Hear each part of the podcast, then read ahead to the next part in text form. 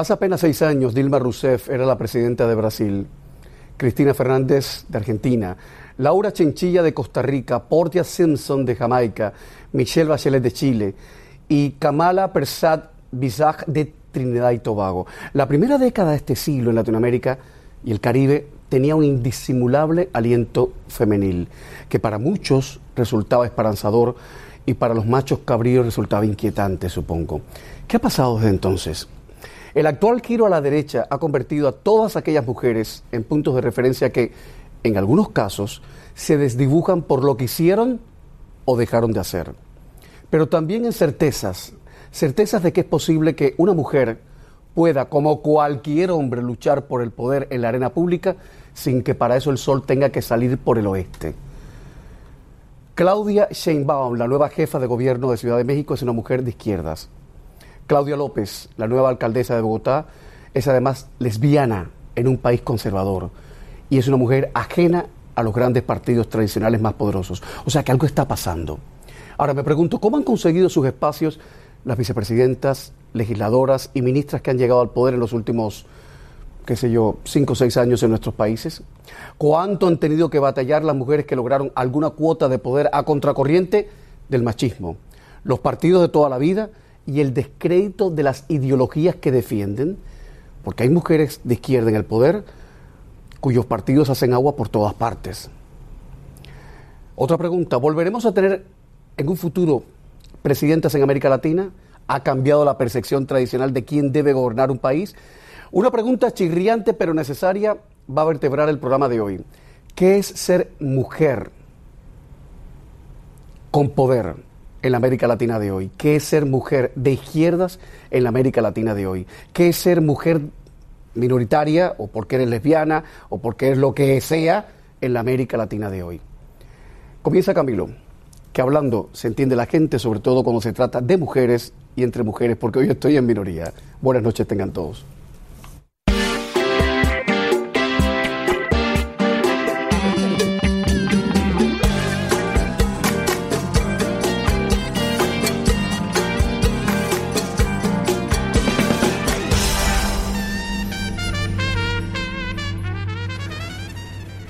Y aquí está la mesa de trabajo que alguien con muy mala uva ha dicho que es la mesa de Sex and the City hoy.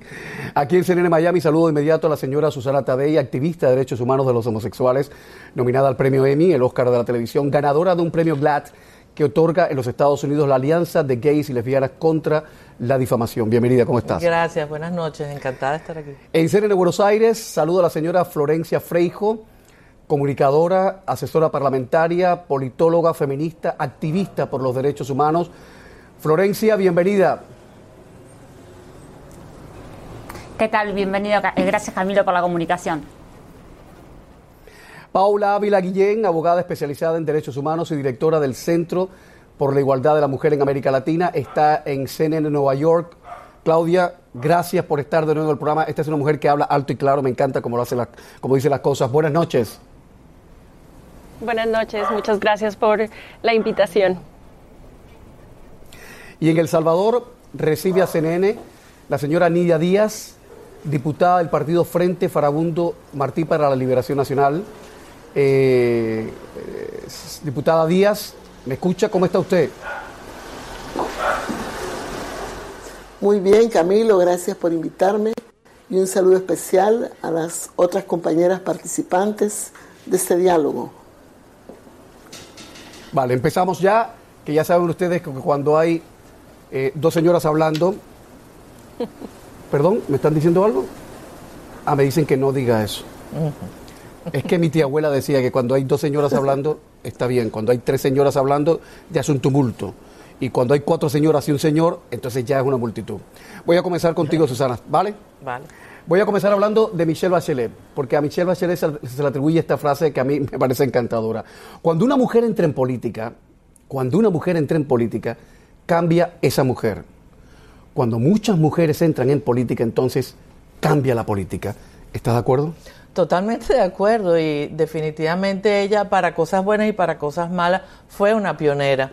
Eh, en Argentina, eh, en México, en Venezuela, cada vez tenemos más mujeres en el poder y todo eso viene de antes, viene de la famosa marea rosa que existió desde los años 90 y que el iniciador de esa marea fue Hugo Chávez, que lamentablemente lo hizo por las razones equivocadas y hacia un camino muy negativo es una cosa, pero sí es verdad que ha habido más mujeres en el poder en estos últimos 10, 15 años. Hasta el año 2014, todas las que tú mencionaste anteriormente, por supuesto, líderes de, sus países, muchas más hacia la izquierda que a la derecha, pero de todas maneras abriendo caminos y rompiendo techos de vidrio, como se diría también en inglés, ¿no? Los ceilings. Eh, en el caso de Argentina, yo creo que una de las cosas más importantes es que fue el primer país en establecer una cuota obligatoria de tener 30% de mujeres en cargos políticos. Y de ahí, entonces, no solo la Bachelet, sino el gobierno como tal, aprueba una ley que nos favorece mucho a todas. La gente dice que la acción afirmativa, que como llamamos a ese tipo de cosas en Estados Unidos, a veces es una especie de corset ideológico que tienen que soportar las instituciones. Pero yo me pregunto, si esas cuotas no se exigen, ¿llegarían las mujeres al poder? Florencia Freijo, comunicadora, asesora parlamentaria, politóloga, hablando de Argentina, hay feminista y activista por los derechos humanos, hablando de Argentina, le pregunto, si esas cuotas no se exigen, ¿habrían llegado las mujeres al poder en Argentina o seguirían todavía en casa como Susanita? Bueno, como Susanita la amiga de Mafalda, no, porque el tiempo ha cambiado, pero bueno. Bueno, en principio las mujeres que no estamos en el poder político formal lo hacemos en las calles, así que por suerte hoy hay grises entre no estar y estarlo. Lo interesante que decían eh, por ahí, que estaban comentando, es que es verdad, Argentina fue el primer país pionero en imponer la ley de cuotas, es este 30%, pero a, a, partir del año que viene, del año pasado y a partir de este año con la nueva, el nuevo legislativo, ya hay una ley del 50%. Eh, se llama, como vos bien decías, Camilo, medidas de discriminación positiva, porque en el caso de que no estuvieran, demuestra que efectivamente las mujeres quedan por fuera de las discusiones del poder. Tal es así que incluso con la legislación del 30% en el pasado, las mujeres no alcanzábamos siquiera a cumplimentar esa cuota. Recordemos que América Latina es eh, la región, según la CEPAL, en el mundo que tiene aproximadamente un 28.3% de mujeres, ¿no? Si, si redistribuimos en cargos legislativos, con lo cual no llegamos todavía a una representación importante en el poder. Eh, Felicia, esta pregunta se la quiero hacer a todas las señoras que están con el programa hoy, en el programa, y, a todas las personas que están viendo el programa a través del hashtag Camilo, Mujeres con Poder, numeral Camilo, Mujeres con Poder, ustedes son los otros interlocutores. Eh, Paula Ávila Guillén en Nueva York, en CNN Nueva York, en su opinión, ¿qué es ser mujer con poder en la América Latina de hoy?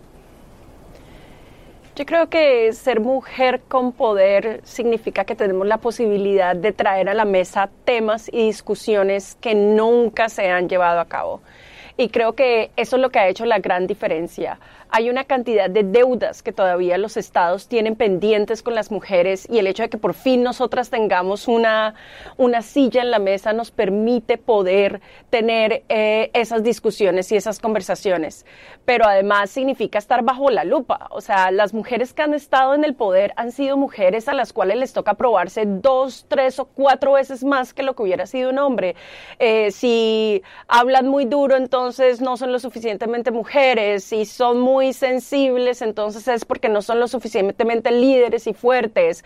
Eh, si hicieron mucho es porque entonces, si ven, las mujeres se toman el poder y vuelven todo un desastre, pero si no hicieron poco es porque no, no se dieron la pelea necesaria. El nivel de crítica que las mujeres tienen cuando llegan al, poder es algo que no enfrentan los hombres. Entonces, no solo tenemos que trabajar el doble para llegar a donde estamos, pero adicionalmente, una vez estamos en el poder, tenemos que trabajar dos o tres veces más para poder, aunque sea, eh, no salir absolutamente acribilladas por la opinión pública. Diputada Nidia Díaz, diputada del Frente Farabundo Martín para la Liberación Nacional, esta es una mujer de izquierda. Eh, en un país como el suyo, El Salvador, que tiene una de las leyes más restrictivas sobre el aborto, que tiene eh, que padece un irrespeto medieval por la condición de la mujer, y lo digo con conocimiento de causa. Aquí hemos dedicado varios programas a la situación del Salvador, ha estado el fiscal de la República Salvadoreña, eh, cuya aparición en el programa dejó mucho que desear, lo digo alto y claro. ¿Qué es ser mujer con poder en su país, donde la mujer, creo yo, tengo la percepción que no se la respeta suficientemente como ser humano?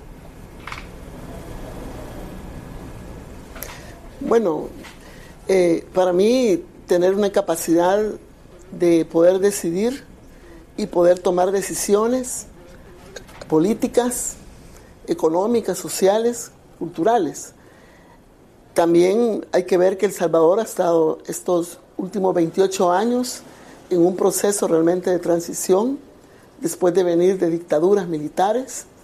Hace 28 años, precisamente este día, pusimos fin a la dictadura a través de la firma de los acuerdos de paz y se abrió un proceso de mayor participación e inclusión, donde las mujeres como parte de la sociedad tuvimos más oportunidades. Yo precisamente con otra compañera, Ana Guadalupe Martínez, somos negociadoras y firmantes de la paz. Venimos de eso que se conoció, de un 30% de participación en las luchas y también en el, el Frente Farabundo Martí, en toda esa lucha de liberación que se desató. Comprendimos que necesitábamos transformar la sociedad para hacer una apertura democrática. Han pasado 28 años, hay mayor nivel de participación de las mujeres en las decisiones políticas, económicas y sociales, pero todo también depende de los enfoques ideológicos que se tienen a la hora de tomar decisiones y las correlaciones que se forman. Porque, por ejemplo, cuando se reformó la Constitución en el año 92, perdón, en el año 99, siete años después de la firma de la paz, fue un sentido de retroceso, porque eh, la vida comenzó al momento de su concepción y se reformó el código precisamente que tenía la permisibilidad de casos de abortos terapéuticos y se dejó a la mujer desprotegida. Pero ¿quiénes votaron? También votaron mujeres por esa decisión. O sea, faltaba totalmente un empoderamiento de los derechos de la mujer y de su autonomía propiamente. Hemos recorrido más camino y hemos tratado de que este tema se aborde desde una perspectiva de derechos en la Asamblea Legislativa. Y nos hemos encontrado que todavía no se ve desde un enfoque de, empoderamiento de todas las mujeres que somos capaces de decidir. Entonces hemos avanzado en varios aspectos, pero también nos falta reconocernos a nosotras mismas y tomar posición por los derechos de las mujeres. Ahora ya tenemos una ley que nos permite no menos del 30%. ¿Sí? Permítame, porque tengo que ir a, publicidad, pero yo decía, pensaba que más que de empoderamiento es un tema de dignidad, de respeto por la mujer.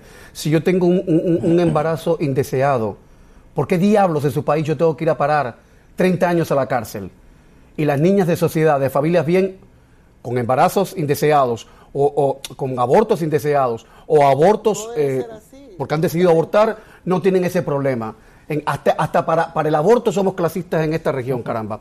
Voy a poner publicidad y a la vuelta le voy a hacer una pregunta, diputada, que tal vez le moleste, porque al principio del programa yo decía que muchas mujeres que están en América Latina, como es el caso de la diputada Díaz, que está en el poder, han llegado al poder incluso tratando de superar el descrédito de sus partidos.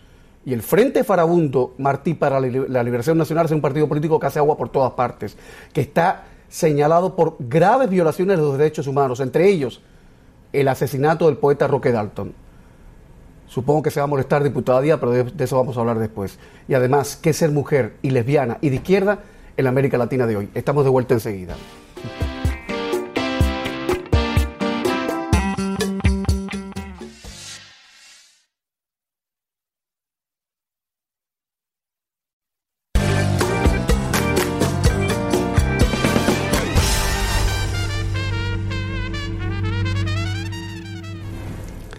La nueva directora de Asuntos de la Mujer en España, en el, gobierno de Pedro Sánchez, en ese llevado y traído gobierno del señor Pedro Sánchez, ha dicho, la, heterosexualidad nos oprime. Susana Tadei, Tu esposo está viendo el programa. Eso espero. Eso espero. ¿Cuánto hace que se casaron? Hace ocho años en Nueva York, porque todavía no era válido el matrimonio acá en la Florida. ¿Y tú te reconoces lesbiana desde cuándo? ¿Desde cuándo te reconoces heterosexual tú? No, no, no tiene, no tiene marca. Te pregunto esto solo para que comentes esta frase de esta mm. señora que es la nueva directora de Asuntos de la Mujer en España, porque mi tía abuela decía, no hay peor astilla que la del mismo palo. Y a veces uno hablando de igualdad, por ejemplo, Irene Montero, que es la ministra de Igualdad del nuevo gobierno español, todas sus mujeres, todas en el, equipo son mujeres. Hombre, si eres la ministra de Igualdad, por lo, por lo, por lo pronto pon un señor, aunque sea cojo, por la, por la diversidad. Esto de la heterosexualidad nos oprime Mira, en realidad no sé qué quieren decir. Lo que yo sí me he dado cuenta que lamentablemente en España quizás son un poquito más conservadores o arcaicos en su manera de pensar, tanto de derecha como de izquierda. Los veo un poquito extremistas y más duros en sus posiciones. Entonces, yo no estoy de acuerdo con esa eh, frase porque más bien nosotros lo que fomentamos es una sociedad de total inclusión y ni yo voy a oprimirlos a, ustedes, ni ustedes tienen que oprimirme a mí, no hay que imponer em, opiniones religiosas y no hay que eh, imponer derechos de más, solo derechos de igualdad, tanto dentro de la comunidad gay transgénero como los derechos de la mujer, protecciones de la mujer y también los derechos del hombre. Hay, que jugárselo en, un plano muy equitativo. ¿Qué por ciento de integración eh, al poder, en el poder tienen eh, las mujeres en Estados Unidos aproximadamente? En Estados Unidos, eh, alrededor entre el 22 al 28%, pero sí tienen una gran mayoría es del lado demócrata más que del lado republicano. En países como Venezuela es el 22%, en países como Argentina, Costa Rica, este tipo de países 30, 35%, y bueno, por supuesto los héroes de nosotras, los países nórdicos, ya en un 48, 50%, que, que obviamente ahí sí estás representando a la comunidad que te eligió 100%. Eh, Florencia Freijo, politóloga en CNN Buenos Aires. Una pregunta que le hacía yo el otro día aquí en el programa a un analista político argentino y decía, la señora Cristina Fernández ha vuelto al ruedo político y al parecer ha vuelto eh, sin sobresaltos. Mi pregunta para el señor era, los votantes en Argentina no echan, o sea, no paran mientes de que la señora Cristina Fernández esté señalada por varios casos de o de presuntos casos de corrupción. Lo pregunto porque al principio del programa yo decía, hay mujeres que están en el poder a contrapelo de los partidos e incluso de la ideología que representan. En el caso de mujeres peronistas o kirchneristas que están en el poder, ¿cómo llevan encima el fantasma de Cristina Fernández gravitando de esa Cristina Fernández acusada, de esa Cristina Fernández que en la toma de posición del señor Alberto Fernández se estaba arreglando la blusita como si fuera un maniquí, la señora Cristina que tiene esos desplantes y al mismo tiempo la señora Cristina que es una auténtica eh, lideresa política, que eso no, se lo, no, no, no, no lo puede negar nadie. ¿Cómo lo llevan? Bueno, de la misma manera que llevamos a caso eh, el caso de los hombres, digamos, que tienen las mismas causas dentro de diferentes partidos. En ese sentido, digamos, los altos índices de corruptibilidad en el poder que hay en América Latina, ¿no? En general, eh, eh, de alguna manera escinde lo partidario, porque sucede, es una característica muy fuerte de América Latina, la corrupción en el poder, y escinde cualquier tipo de partido político. Eh, lo que mm, sí se puede, digamos, podemos tener alguna discusión del tipo de las etapas que hay en el proceso de investigación y qué etapas han estado sesgadas a nivel político por parte de los jueces en el caso de los casos de Cristina Fernández y de las causas. Eh, que esto es toda una discusión que hay adentro del país, pero que por ahí mm, sale un poco de lo que es el análisis con perspectiva de género que estamos haciendo ahora.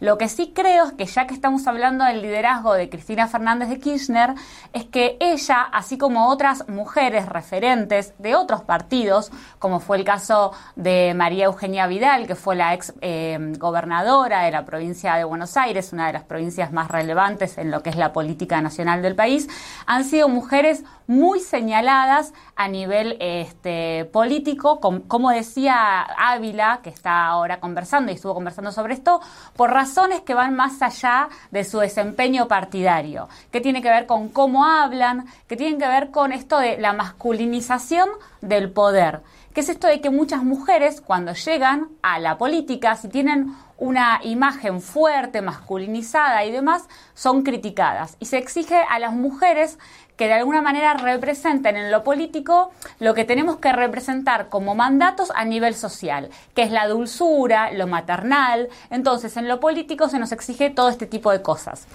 Eh, cuando recién Camilo decías esto de lo que la, heterosexualidad nos oprime, eh, puedo intuir que lo que estábamos diciendo en esta frase eh, tiene que ver con algo de la, heterosexualidad como norma, como norma general, que tiene que ver con esto de mantener la familia tipo y mantener el rol de la mujer dentro de lugares eh, tradicionalmente relacionados con, lo doméstico eh, en todas las esferas. Creo que, que va por ese lado esa frase. Entonces, por eso los grupos eh, religiosos tradicionales y más conservadores están haciendo tanta mella en la política en América Latina. Son grupos que están creciendo con muchísima fuerza, grupos pentecostales, grupos que no son tradicionales dentro de lo que es el cristianismo, eh, y son grupos que hablan muchísimo del tema de la mujer y están conquistando bancas en América Latina. Brasil es un ejemplo claro. Y ahí están eh, estos hombres que hablan de que las mujeres tenemos que tener roles eh, dentro del hogar. Porque la política es para ellos. Entonces, cuando venimos las mujeres con carácter a hacer política, somos señaladas. A tenor con lo que usted ha dicho, Freijo, voy a poner pausa y después voy a, bueno, voy a acusar recibo de una pregunta que han hecho en redes sociales con el numeral Camilo Mujeres con Poder. Están preguntando, ¿el liderazgo político femenino se diferencia mucho del liderazgo político masculino en las formas, en, la en el fondo, en el contenido?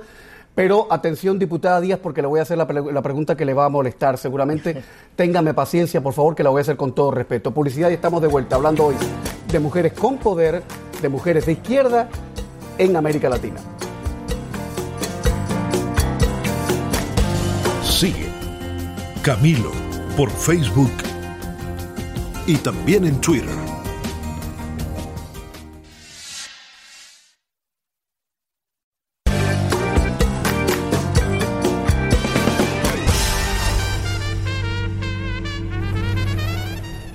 Se puede ser feminista y ser de derecha. La derecha puede encargarse de batallas eh, como la del derecho al aborto, la planificación familiar, los derechos de familia, etcétera, etcétera. Marinalda Aguirre me pregunta por qué solo mujeres con poder de la izquierda. Bueno, es que el otro día trajimos a notables mujeres de la derecha y estuvieron acá yo dije, bueno, vamos a hacerlo ahora con la izquierda, pero si quieren hablamos de la mujer y el poder y quedamos bien todos. No con Dios y con el diablo, que yo no soporto eso. Quedamos bien todos. Diputada Nidia Díaz, del Partido Frente Farabundo Martí para la Liberación Nacional del Salvador. ¿Cómo usted encaja el descrédito de su partido, que tiene señala, eh, graves señalamientos, eh, eh, acusaciones y, y más de un dedo acusador por violaciones de los derechos humanos durante el conflicto armado? torturas, desapariciones, asesinatos, y estoy pensando exactamente en estos momentos, precisamente, en el asesinato del poeta Roque Dalton. ¿Cómo usted encaja eso cuando tiene que ir al Parlamento de su país y defender a su partido? Bueno, en primer lugar hay que ver si esos señalamientos, esas acusaciones implican a miembros directamente del frente. Son procesos que están en la Fiscalía, están también en proceso de verificación, pero todavía no se puede dar con certeza que ya está resuelto. O sea que este es un proceso abierto y el fiscal tendrá que darse. Usted sabe que en una guerra civil, donde se aplica el derecho humanitario internacional, los convenios de Ginebra, hay situaciones difíciles muchas veces, ¿verdad? Pero ahí lo tendrá que ver en la ley de reconciliación que se está reconstruyendo ahorita, donde la verdad, la justicia, la reparación y la no repetición son características que deben darse. Y bajo esa ley van a hacerse el desarrollo de los procesos de señalamientos. Aquí no solo hay que ver una parte, sino también las otras partes. Creo que esta parte pues de acusaciones y todo, muchas veces, no solo me voy a referir al caso de Roque Dalton, pero en otros casos se puede caer hasta en lo que se conoce ya en América Latina, la judicialización de la política o la politización de la justicia. Pero hoy por hoy son procesos que están ahí en esa dinámica. Yo en el Parlamento no respondo por esas partes, ¿verdad? Sino que por la legislación que tenemos que hacer ahorita. ¿Sí? Yo, perdone, un intercot. Dígame. Con todo respeto. Yo estoy hablando precisamente de Roque Dalton, que los mataron los suyos, que es una historia que, por cierto, en Cuba nunca nos contaron. Lo mataron los suyos, los propios guerrilleros. Yo estoy, le hago la pregunta porque digo, en el foro de Sao Paulo, que cada día tiene menos de foro, cuando las mujeres de izquierda, que tienen cierto poder político, hablan, ¿no les da vergüenza que esa izquierda defienda a Nicolás Maduro, defienda a los paramilitares de Maduro, que el otro día la emprendieron contra los periodistas y contra los diputados a tiro limpio? O sea, no, no, no, no, este, por favor no se ría. es muy serio. Son visiones, lo que para usted, mire Camilo, lo que para usted es así, para mí no es así. Son enfoques yo soy de izquierda, usted puede ¿Caerle a tiro a un periodista y a un diputado es un enfoque de derecha o de izquierda? Perdón, caerle a tiro a los diputados y a los periodistas es un enfoque. No juguemos que somos mayores diputadas. ya nos ha engañado mucho. En mi país le puedo decir. bueno, entonces, ¿para qué me ha traído la entrevista? Me ha traído para hablar del empoderamiento de las mujeres como izquierda o analizar casos de justicia no hemos venido aquí a, este espacio a discutir la justicia. Me hubiera dicho que íbamos a discutir temas de justicia, me hubiera, vamos a otro enfoque. Pero me pregunta a mí, ¿cómo es el empoderamiento de las mujeres sobre temas que tienen que ver con mujeres? Yo le puedo decir que yo y las mujeres del Frente Farabundo Martí luchamos por los derechos de las mujeres, por la igualdad y también por igualdad de salarios, igualdad de oportunidades y hemos logrado importantes conquistas desde la perspectiva de las mujeres de izquierda para que las mujeres tengan más espacios de decisión en la vida nacional. Hemos abierto esas puertas. Eso es lo que yo le puedo decir desde la izquierda. Hoy por hoy ya tenemos una legislación que establece igualdad de salarios. Hoy por hoy, no menos del 30% de las mujeres en todo el país y para todas las oportunidades de los partidos pueden estar en los espacios de decisión. En ese sentido, yo creo que lo que debemos de seguir avanzando desde las mujeres de izquierda en América Latina y en El Salvador es una igualdad, la paridad. Y por otro lado, que no haya violencia hacia la mujer. Hemos dictado recientemente una ley especial integral para una vida libre de violencia a la mujer, porque mientras eso persista, no hay democracia. Y si no logramos la igualdad de derechos entre hombres y mujeres, no hay democracia. Puedo haber yo firmado la paz sobre los procesos democráticos, sobre apertura, sobre inclusión y si la mujer queda atrás en este país donde representamos el 54%, no hemos avanzado en la democracia. Yo simplemente he traído el tema, diputada Díaz, se lo pregunto a usted y si hubiera alguien de Vox, por ejemplo, la ultraderecha española, se lo preguntaría, ¿cómo una mujer con poder, siendo diputada, puede, sin que se le caiga la cara de vergüenza, apoyar un régimen como el de Maduro o el de Daniel Ortega? ¿O cómo desde el Parlamento español una diputada de Vox de la ultraderecha puede decir con todas sus letras que la mujer debe regresar a casa a cuidar a los niños? La justicia no es de ni izquierda ni derecha, la justicia pasa por la compasión, por la dignidad humana. Pero si usted cree que se enfoca... No, pero son dos conceptos de la democracia son dos conceptos de democracia. No, no, no, no, no, no, no, no, no. Son dos conceptos la, la democracia, de democracia. Es un, no, no, no, no, es un no, concepto porque la democracia no, es no vamos a entrar en el sofisma. No, no, no, no, no, no, no, no, no, no. No me haga entrar en el sofisma de, lo, de, de los comunistas que todavía han todo el, el muro de, de Berlín de enero. La democracia es democracia. No hay una democracia de izquierda y otra democracia de derecha. No me ofenda ni ofenda a mis televidentes, por favor. Abogada Ávila Guillén, se puede ser feminista. económica y social.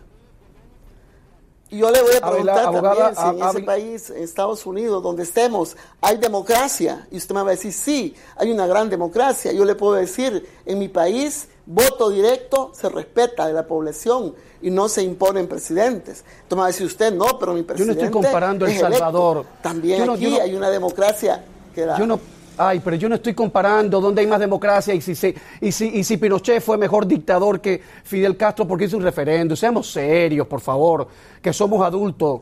Seamos serios. Usted los llama dictadores y yo Abogada no Ávila Guillén, por favor, permítame, permítame. distintas. Eh, eh, es que ese es un sofisma, diputada. Los derechos humanos son universales. Caerle a tiro a un periodista y un diputado, claro, donde quiera que sea, en Noruega, en China, en Tailandia, está mal. Sea usted de izquierda o derecha, sea mujer o lesbiana, hombre, chino, blanco, negro. Eso está mal. Mi país ha suscrito la convención, la convención de los derechos de los niños y luchamos porque se respeten. Pero hay países grandes, muy bien. Usted está hablando de un país que parece Ginebra y no han respetado nada en lo absoluto de los derechos humanos de los niños. Nuestros niños migrantes están en jaulas. Eso no se puede. Y me va a decir que es democracia y que se respeta. Pero yo lo estoy comparando con el yo no estoy comparando con Estados Unidos. No, por eso, porque usted tiene un concepto, un concepto de la dictadura y de la violación de derechos humanos. Diputada, no voy a entrar en su juego. No lo voy a hacer. Porque si usted conoce este programa, sabe que aquí, este programa sale cinco días a la semana. Siete días, aquí se critica al presidente Trump. No voy a entrar en su juego. Abogada Ávila Guillén, antes de ir al corte, por favor. Abogada Ávila Guillén, por favor la pregunta que quería hacer, a ver si, si, si nos redireccionamos y nos comportamos como adultos. ¿Se puede ser feminista y ser de derecha? Quiero decir, la derecha como una opción política, no la derecha cerril, retrancona, medieval, sino la derecha como una buena opción política, podría o puede encajar los grandes retos de la mujer de hoy, la batalla por el derecho a aborto, los derechos de familia, de inclusión social, la derecha también puede hacerlo y debe hacerlo? Debe hacerlo y creo que esa es la respuesta. Los temas de derechos de las mujeres, de inclusión, lo que, por lo que nosotros estamos peleando no debería ser ni izquierda ni derecha, sino debería ser universal. Lo que queremos es autonomía, autonomía para poder decidir sobre nosotros, nuestros propios cuerpos. Lo que queremos es que no nos maten por simple hecho de ser mujeres. Lo que queremos es que no nos violen y que si nos violan y vamos a denunciar, la policía no nos pregunte, pero usted estaba borracha o qué ropa llevaba puesta. Lo que estamos pidiendo son mínimos, mínimos establecidos que son derechos humanos y creo que cualquier persona que crea en estos mínimos, que crea que las mujeres somos iguales, y que crea en defender la idea de que somos, eh, somos iguales puede considerarse feminista independiente de cuáles son las otras ideologías políticas que tiene. Creo que el establecer esos mínimos universales es algo que es muy importante. Tradicionalmente en América Latina, y porque el partido de izquierda fue el primero que le abrió las puertas a las mujeres, eh, la lucha feminista se asoció muchísimo con la izquierda, pero creo que también hay unas nuevas generaciones que están tratando de buscar sus propios centros porque de una u otra forma esas mismas izquierdas han defraudado los derechos de las mujeres. Entonces creo que ahorita las mujeres por lo que estamos peleando es por nuestros derechos y no por la izquierda, por la derecha, sino por un mínimo establecido que nos proteja y nos deje estar en igualdad, porque sí creo que hasta que no estemos en igualdad no vamos a tener una democracia completa. Y igualdad, y quiere saber, quiere decir que también podamos decidir sobre nuestros propios cuerpos. Y creo que ese es un tema central que puede generar muchísima polémica, pero es que es fundamental. Ninguna o los hombres, no existe ningún país eh, que yo conozca en donde existan leyes que le prohíban a los hombres qué quieren hacer con su cuerpo. A las únicas que les prohíben son a las mujeres. Entonces creo que tenemos que también incluir ese tema dentro de la conversación. Y ese es un tema que genera incomodidades tanto en la derecha como en la izquierda. Abogada Ávila Guillén, muchísimas gracias. Publicidad y estamos de vuelta con la certeza de que los derechos humanos son universales. No hay derechos humanos diferentes en Arabia Saudita en La Habana o en Nueva York son derechos humanos, ni de izquierda ni de derechas. Ya volvemos.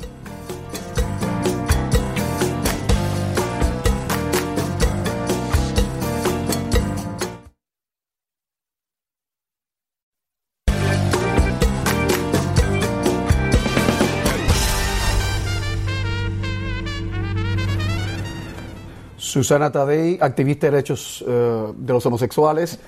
Eh, feminista, de alguna manera también. Eh, ¿De dónde vienen las mujeres y de dónde vienen los hombres cuando acceden al poder? ¿Eso hace una diferencia? Para mí sí, es una diferencia importante. La mayoría de las mujeres, según un estudio que se publicó hace poco, llegan a la política quizá con menos experiencia, pero de áreas de non-profit, del área de educación, de servicio público, o sea que ya vienen como con un entrenamiento de ser bipartisanas y luchar por una causa en común. Y los hombres vienen El hombre viene de la parte legal, de, de, los bufetes, de los business, entonces es muy diferente. Nosotras tenemos muy claras como minoría en el poder que existe una violencia de género política, que existen barreras muy graves y que tenemos que romper y la mejor manera de hacerlo es unirnos, como dijo la señora de Nueva York, sin diferencia de derecha e izquierda. Florencia Freijo, el hecho, eh, si usted estuviese de acuerdo con lo que acaba de decir la señora Tadei, ¿cree que eso marca una diferencia a la hora de gobernar una mujer y gobernar un hombre?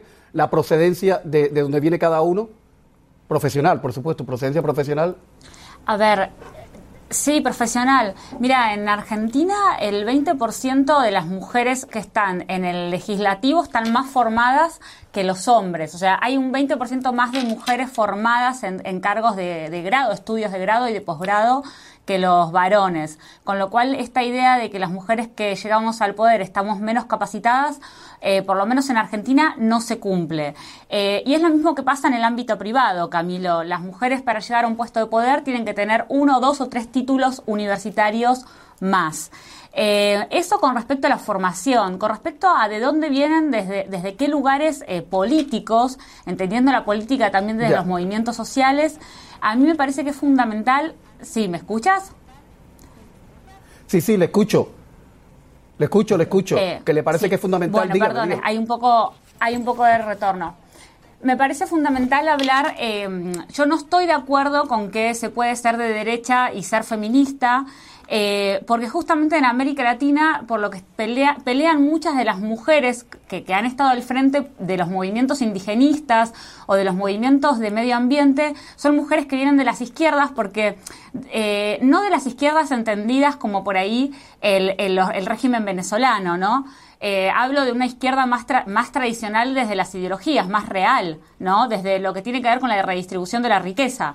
Yo no, no considero que en América Latina, por ejemplo, haya izquierdas o socialismos. Creo que en ese sentido son más banderas para llegar a un lugar de poder que lo que realmente es a nivel ético y moral la izquierda y el socialismo. Pero para redondear, me parece que en ese sentido es necesario que haya mujeres que provengan de un socialismo, de un movimiento indigenista, de un movimiento por el medio ambiente, para pedir por cosas que no ha pedido nunca la derecha, que es la, el, el reconocimiento de las actividades productivas que no son consideradas como productivas, que son las actividades domésticas. Vale. Florencia, le tengo que cortar porque ya estamos muy mal de, tiempo. Eh, última pausa de publicidad y estamos de vuelta enseguida.